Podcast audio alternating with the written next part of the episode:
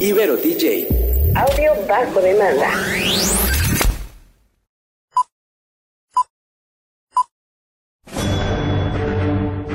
Una charla con amigos sobre los acontecimientos cinematográficos lo puedes encontrar aquí en La Esquina del Cine.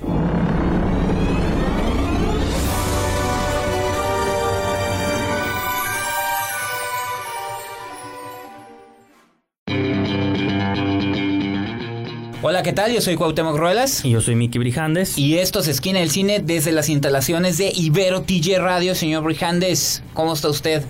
Pues estamos aquí en la semana de Halloween. Así es. Tenemos muchos invitados. Ajá. No nos pueden ver, pero estamos disfrazados. Ay, yo estoy de Calimán. Estoy de Wonder Woman. Este, tenemos un invitado porque el programa de hoy va a ser un tanto distinto. Vamos a hablar de lo que sucedió la semana pasada Sí. en Morelia. Eh, se llevó a cabo el ¿qué? 16avo 16, ajá. Festival Internacional de Cine de Morelia. Entonces tuvimos la suerte o la fortuna de que pues estuvo allá Alberto Villescusa. Hola, Primero, aquí estoy. Sí. Así es, saludos. Eh, saluda a tu audiencia, Alberto. ¿Cómo estás? Pues muy bien, encantado de, de, de poder haber participado en este enorme, tan prestigioso, tan celebrado festival y pues también encantado de estar aquí una vez más con ustedes en el programa. Entonces él nos va a platicar un poquito de lo que vio, las mejores películas que tuvo oportunidad de experimentar. Y digo, y antes de entrar en este tema, pues vamos a hablar también un poquito de una película que se estrenó simultáneamente comercial en cartelera comercial, que Sí. fue Museo de Alonso Ruiz Palacios. Entonces vamos a empezar hablando de esa película y después vamos a entrar un poquito a que Alberto nos platique lo que vivió en el Festival de Morelia. Incluido unas anécdotas. Claro, este Cuauhtémoc, nomás este, las páginas Sí. web donde nos pueden seguir el programa. Eh, principalmente nuestra estación es www.iberotj.fm. Las páginas, tanto en Facebook como Instagram, es Ibero TJ Radio. Y la cuenta oficial de Twitter es Ibero TJ Oficial. Y antes de comenzar, pues también agradecerle a Yajaira Escobedo, nuestra productora, que siempre está al pie del cañón para que este programa llegue a ustedes. Así es, entonces pues vamos a una pequeña pausa y arrancamos este programa.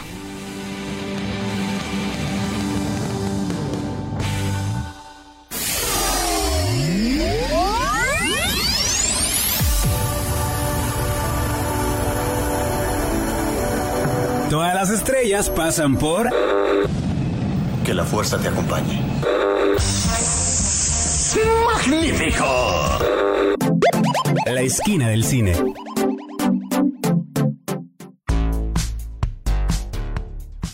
Pues ya estamos de regreso aquí en Esquina del Cine. Yo soy Cuauhtémoc Ruelas. Yo soy Miki Brijandes. Y yo soy Alberto Villescusa. Señor Brijandes, ¿con qué vamos a iniciar este primer bloque?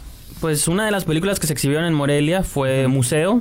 Se estrenó como unos cuantos días antes de, o se proyectó unos cuantos días antes de que estuviera en cartera comercial. Entonces nosotros como mortales la vimos el fin de semana pasado, pero aprovechando que los tres vimos esta película y que se puede considerar como uno de los estrenos fuertes, porque hubo otros infantiles que no vimos, como la de Nueva Eli Roth, que la de la casa del reloj en las paredes que nadie vio. Ah, pero le fue muy bien en taquilla, pues, ¿eh? es de cine de niños, siempre le da bien. no la vimos, pero... No, y aparte Eli Roth está raro, ¿no? Pero bueno, entonces, eh, pues igual nomás como platícanos si quieres un poquito Cuauhtémoc sobre museo, de qué va. Mira, ¿De qué pues habíamos platicado antes de que Alberto también fuera al Festival de Morelia sobre esta película de Alonso Ruiz Palacios. Se, se comentaba mucho porque Alonso Ruiz Palacios es considerado uno de los directores jóvenes que va empujando fuerte. Él fue ganador del Ariel eh, hace unos años por la, su ópera prima que fue Güeros.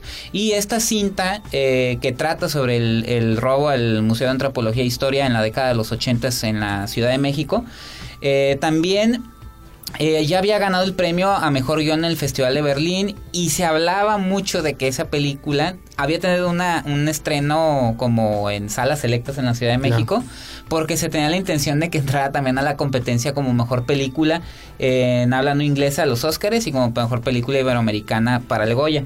Pero lamentablemente, digo lamentablemente porque digo, no la he visto, pero llegó Alfonso Cuarón y le metió una patada, ¿no? Y le digo, quítate museo, soy yo la que va a los Oscars y al Goya. No, y que es lo malo que muchas veces pasa también en los Oscars, de muchas premiaciones, de que hay unas películas muy fuertes, pero tienen mala suerte. Sí. O sea, como La La Land tuvo mala suerte de estrenarse el mismo año de Moonlight, De ¿no? Moonlight, Entonces, donde a veces pasan estas cosas, pues, ¿no? Y, y lo interesante de esta película era precisamente que eh, tomaba un evento eh, que sucedió en 1985 eh, un evento eh, que conmocionó a, a México durante un tiempo, porque también estaba el evento de, el, habían pasado unos meses del terremoto, venía el Mundial del 86, pero la cuestión es cómo armar esta historia sobre dos chavos que eran estudiantes de veterinaria, que un día en, en diciembre se les ocurrió eh, robar el Museo de Antropología e Historia, robarse alrededor de 150 piezas y que tengo entendido la historia oficial casi cuatro años después se descubrió, pero realmente los motivos, las razones por las que sucedió eso,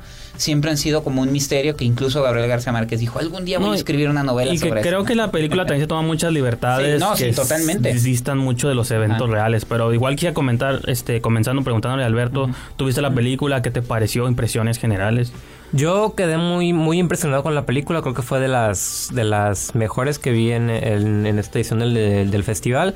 Creo que lo, lo más interesante de la película es el, el estilo y cómo maneja la cómo maneja la, la veracidad de la historia, cómo le está cómo genera esta incertidumbre de que de que se supone que nunca sabes por qué hace lo que hace, Sí, sí, sí. pero también te presenta varias varias posibilidades, por ejemplo, te muestra que este este este joven que es interpretado por por Gael García. Gael García, pues tiene una familia que lo ve como menos una, una familia de de clase media que lo ve como menos porque pues no aprovecha su, su potencial como Porque además no terminaba la carrera. Ajá, no terminó la carrera.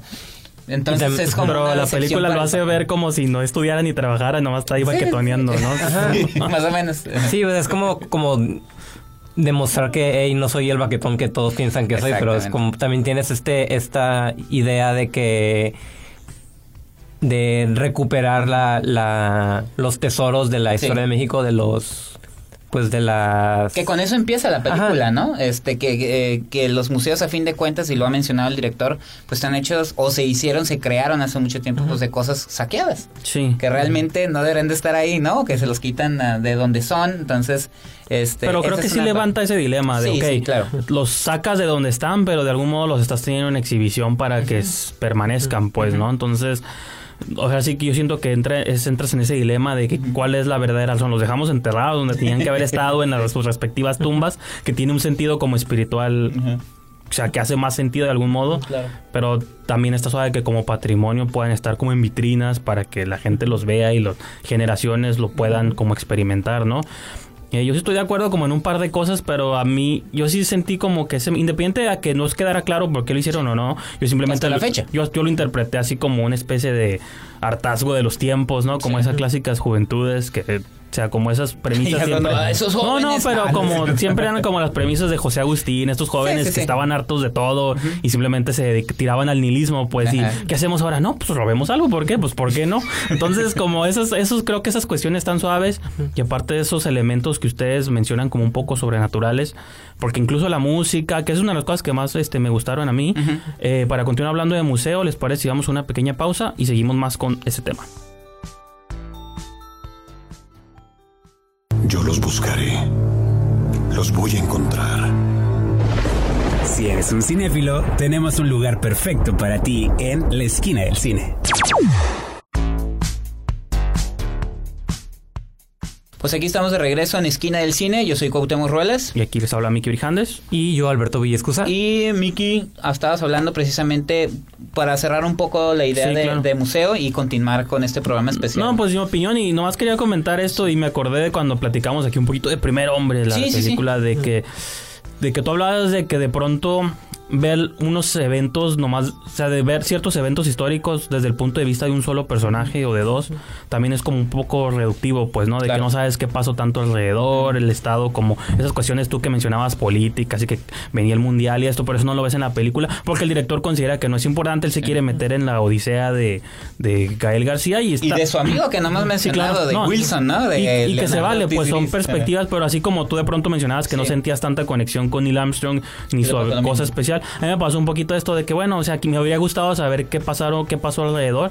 Pero hay muchas, de- así como hay muchas decisiones estilísticas que no me gustaron del todo de Ruiz Palacios, todavía siento como que está homenajeando mucho a la nueva ola y cosas así que digo, como que siento que todavía no encuentra una voz, es su segunda película apenas. Sí. Yo no he visto güeros, pero siento así todavía como estos ¿Tú cuestiones. sí que- viste güeros, Alberto? Yo sí vi güeros hace, hace rato. esta idea de romper como la Ajá. cuarta pared y como Sí, sí, sí, que esas escenas de pelea de que se escucha acción y dices muy- digo Y esto los ya golpes como nomás faltaba que salieran que- que sean- sí o sea está suave como esas decisiones pero la siento todavía como de estudiante de que quiere homenajear el cine que le gusta pues no que yo lo atribuyo mucho a la nueva ola Godard como esas cuestiones de romper paredes. Entonces, esas son las cosas que no conectaron mucho conmigo pero lo que es la música de Tomás Barreiro que ahorita vamos a escuchar de hecho en este programa fue de las cosas que más me gustaron pues no y Alberto mencionaba en su crítica escrita de que lo comparó mucho con el cine de Paul Thomas Anderson en sus comienzos creo que tiene unas cámaras muy dinámicas que sí me recordaron y creo que son de los elementos que yo más rescaté, pero Cuauhtémoc, no sé tú qué quieras comentar. Pues sí, visualmente la película, digo, a mí me gustó la cinta, entiendo más tu punto cuando hablaste sobre First Man, sobre ver, eh, Sí. eh, sobre reducir sobre estos personajes, porque a fin de cuentas Neil Armstrong era un personaje que lo demás era como, como que él nada más estaba concentrado Sí, en lo sí. que iba a hacer y que eso es lo que interpretó Chisel, y en este caso Ruiz Palacios quería ver, o quería analizar como esta, este evento absurdo, por así decirlo, a través, y tú lo mencionabas en una pregunta que le hiciste a Ruiz Palacios de personajes cuya motivación no existe, ¿no? O sea, y, y eso sería, de- diría yo, vale mucho la pena, es una gran película, pero Alberto, para cerrar el comentario de museo. Pues yo estoy, estoy de acuerdo que sí, la que el estilo de la película sí tiene muchos homenajes, se siente como, como estas, es- se sienten estas referencias como no hay un estilo claro, pero creo que eso, también entra dentro del, dentro del espíritu de la película, porque es una película sobre sobre jóvenes que quieren que tienen mucho que demostrar, que quieren que quieren hacer algo que llame la atención y creo que en ese sentido pues sí tiene sí tiene razón para, Sí. para tener este estilo muy dinámico, muy llamativo, muy provocador. Y aparte quiero señalar que la película, aparte de, de cómo comenta todos estos, cómo hace todas estas, Referencias. todas esas, referencias, también es una película muy entretenida. A mí, Sí. a mí se me hizo muy entretenida. No, sí, Creo que sí. hay una escena, pues la, la escena del robo que lo maneja Ah, todo, que te muestra, que te muestra todos los pasos que siguen, Claro. que con casi todo en silencio, como Y después muy una especie de y como- fotografías, ¿no? Ajá. No, y, y de hecho, la- en el póster de la película o hay un quote que no sé de dónde viene, pero la comparan con Rififi, otra película Ah, esta sí, francesa sí. de, De que, hecho, sí tiene que se enfoca mucho palacios. en el crimen, pues, ¿no? Claro. Y en cómo en los pasos a seguir.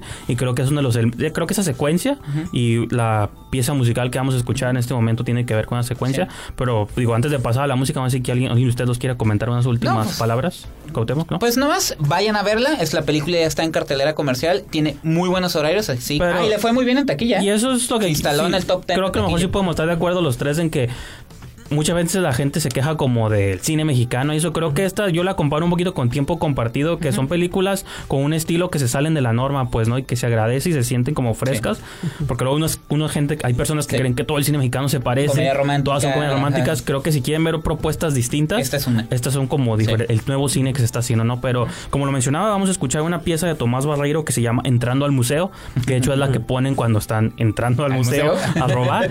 Este, me encantó el score, el score, ya, lo había, él ya había hecho música en la película de Güeros y había trabajado en 2023 y en. Perras y en otras Ah, películas, en Elvira, 2023. creo que ¿Cómo Elvira te daría mi vida, pero lo estoy usando. Entonces, como que yo nunca había conocido a este compositor, es mi primer contacto con Tomás Barreiro, pero sí hace muchos homenajes también a Bernard Herrmann y como toda esta música de Hitchcock o, lo- o Tru- la música de, de Les Rues de Truffaut, o sea, como que se sienten muchas influencias, pero curadas, ¿no? Entonces vamos a esta pieza y continuamos con más de Esquina del Cine.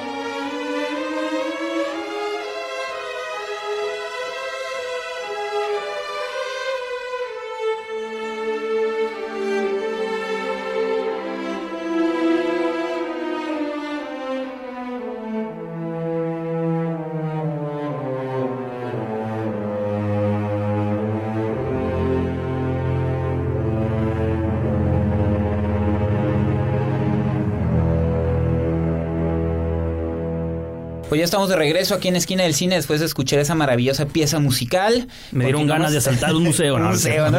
Yo soy Cuauhtémoc Ruelas. Yo soy Miki Orijandes. Y yo soy Alberto Villescusa. Señor Rijandes. Pues entonces ahora sí, Alberto, espero que tengas listo ahí tu, Ajá. tu lista. O tu... Pues sí, ahorita Te aventaste toda la semana, literal, de, la- de, de- de sábado a sábado en, el, en Morelia, ¿no? sí, ahí anduve llenándome los ojos de los ojos de cine. De maravillas. Sí. Que yo, yo te preguntaba como por WhatsApp de que también es cansado, ¿no? Estar sentado viendo... Pues o sea, sí. Es como que estás viviendo tu más grande pasión viendo movies, pero...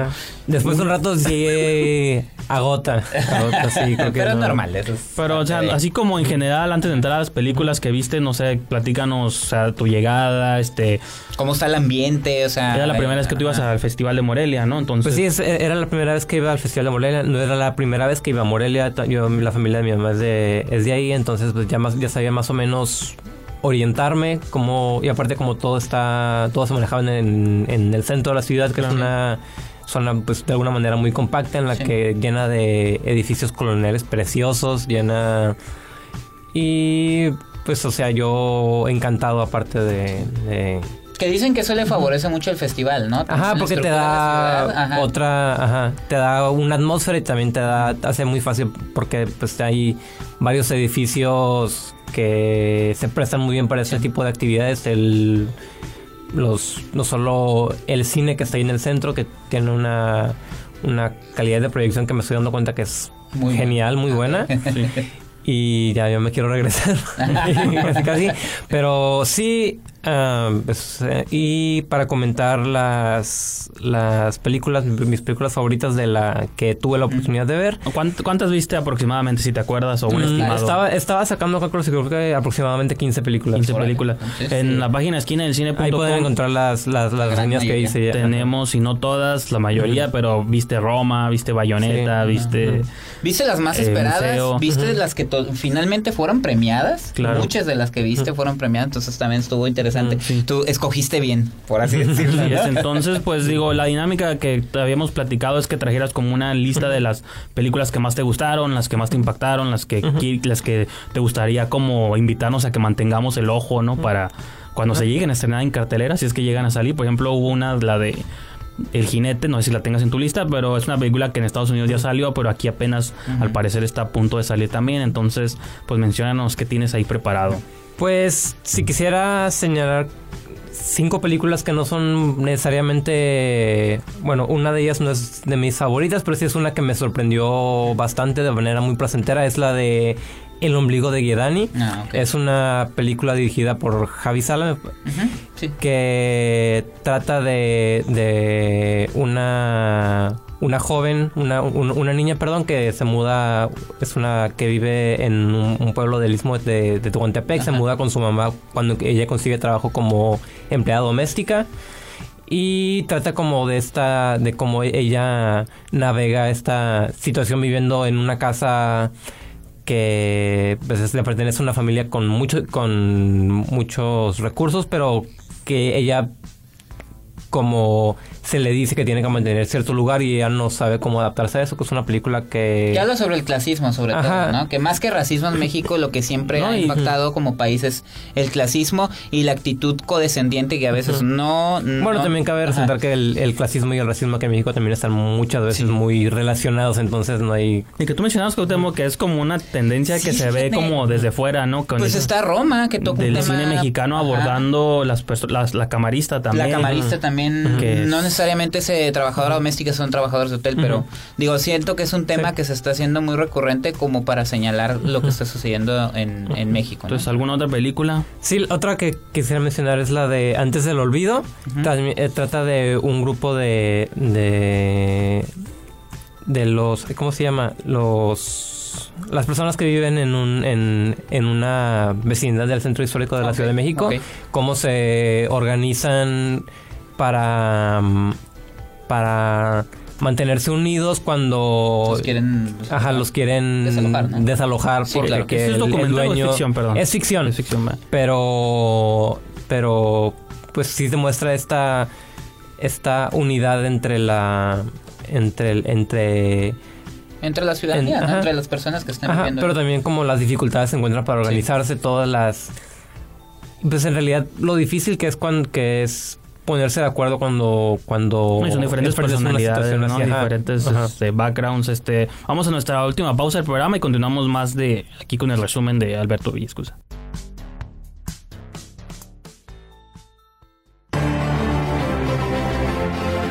Drama.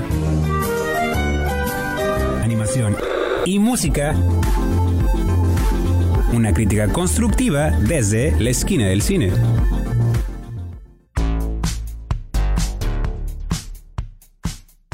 Hoy ya estamos de regreso aquí en Esquina del Cine. Yo soy Cuauhtémoc Ruelas. Aquí les habla Miki Brijandes. Y aquí Alberto Villescusa, sigo con mi resumen del Festival Internacional de Cine de Morelia. Ah, aquí quiero usar las últimas tres películas, considero que a las, por las que más atención le tienen que poner. La, ter- la tercera ya mencioné Antes del Olvido y El Ombligo de Guidani. Las dos películas estuvieron en, Competencia. en competencia. Sí, claro. La tercera que quiero mencionar, pues no estuvo en competencia, pero sí estuvo presentada, presente en, en el festival y, y espero que tenga estreno estreno grande en, en- en México, que es Shoplifters, la Ah, nueva película de Hirokazu Koreda.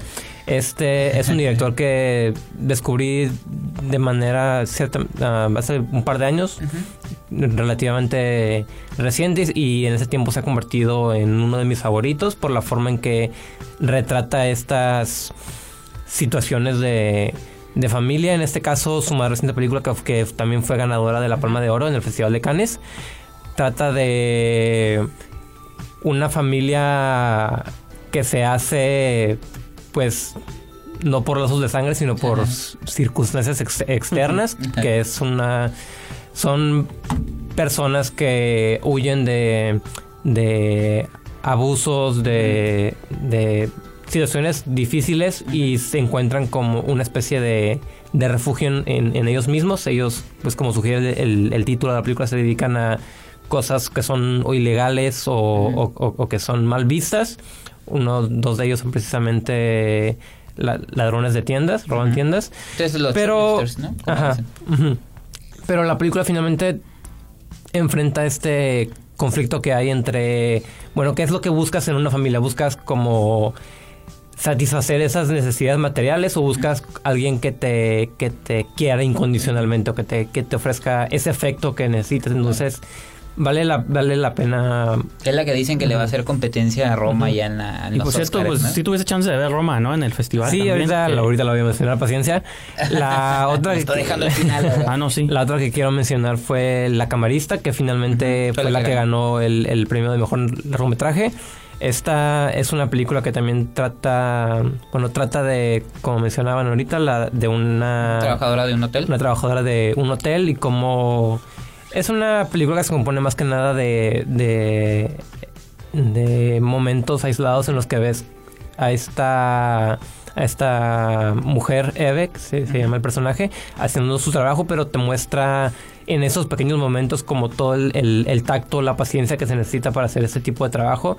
También los todos los momentos de, de esperanza que tiene cuando e- ella vive, vive, por ejemplo, ilusionada con que le den el trabajo de el último piso del hotel, Claro. que es donde está el, pues el, el penthouse. Penthouse, ¿no? Se hospeda. Vive, también conoce a esta, esta huésped que es, que es una mujer argentina que en un momento le, le ofrece que se mude con ella y después desaparece de la nada prácticamente.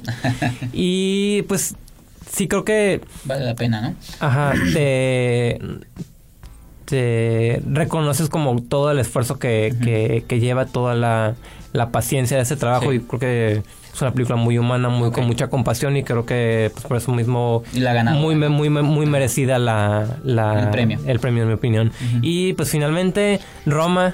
¿Cuál es esa? ¿Quién la dirige? La, pues la dirige un, un muchacho llamado Alfonso Cuarón. Le, No, más quiero saber si se mantiene el hype que está generando o no. Porque de los tres es el único que la has visto, entonces. Sí, no, es una película que a pesar de toda la expectativa que tenía me, me devastó, me impresionó notablemente. Creo que es una pues es una película muy audaz dentro de la, de la filmografía de Cuarón porque a, a pesar de que pues él es conocido como director mexicano, pues también su trabajo ha sido principalmente en Hollywood, ha dirigido pues Gravedad, su película más, más celebrada, Niños del Niños Hombre. Niños del Hombre, Harry Potter. Sí. Y esta película toma un cambio muy drástico. Es una película filmada en blanco y negro, en, en composiciones muy, muy, muy cuidadas. Muy, un- tiene, un, tiene un ritmo muy, muy, muy, muy mesurado. Pero a pesar de que, como mencionaba en, trataba de comentar en, en mi reseña, de que se siente algo lenta, creo que al final logras de verdad conectar con estos personajes, logras logras identificarte, pero también tiene un comentario muy muy profundo, muy fuerte sobre el sexismo en México, el, el, el racismo, el sistema político. Hay una escena que precisamente se muestra el, el, el halconazo, Este evento histórico Del 71. horroroso, ajá, del 61. Y, pero conecta todas estas ideas para, para contar una historia con la que finalmente te identificas con esto, con los personajes. Esperan el 14 de diciembre. Así es, pues, Muy Alberto, te, voy- te voy a tener que cortar la vía de Alberto porque ya tenemos que despedir Ajá. este programa, pero vamos a nuestra última pausa y despedimos el show.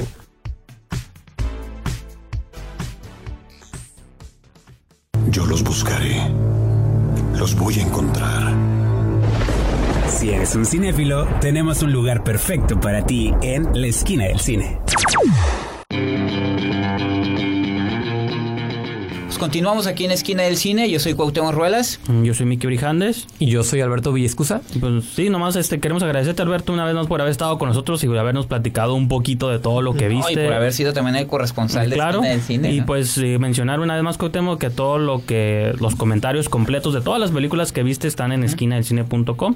Ahorita están pues casi en la primera plana, ¿no? Hay un compilado ahí de toda la cobertura que se hizo, entonces, porque también Javier Espinosa nos Sí. contribuyó bastantes comentarios En de documentales, documentales. exactamente. Entonces, entre Javier Espinosa y Alberto Villascusa ahí complementaron bastante información. Sí, de hecho, Alberto se aventó prácticamente las de ficción, Las de ficción, y claro. Javier Espinosa se aventó los documentales. Entonces, Ajá. pues más rápidamente, Cuauhtémoc, este, te encargo los sitios web y todas Así esas es. cuestiones. Eh, pues principalmente nuestras estaciones www.iberotj.fm, redes sociales, Facebook e Instagram es IberoTJ Radio y la cuenta oficial de Twitter es IberoTJ Oficial. Yo los invito a que ingresen a la página oficial de Facebook de Esquina del Cine, a la cuenta oficial de Twitter de Esquina del Cine y nuevamente que visiten la revista www.esquinadelcine.com.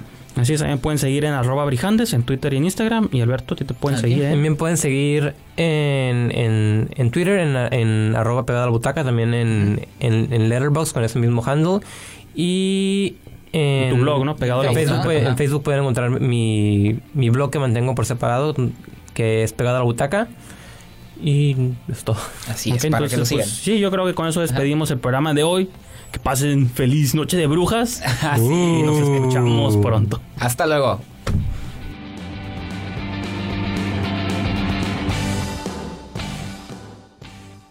Corte y queda. Nos escuchamos en la próxima emisión aquí en la esquina del cine, solo por Ibero TJ. Y apréndete esto, Chenchito. Mientras cómanos, ámenos y bébanos, aunque no trabajenos. Audio bajo demanda.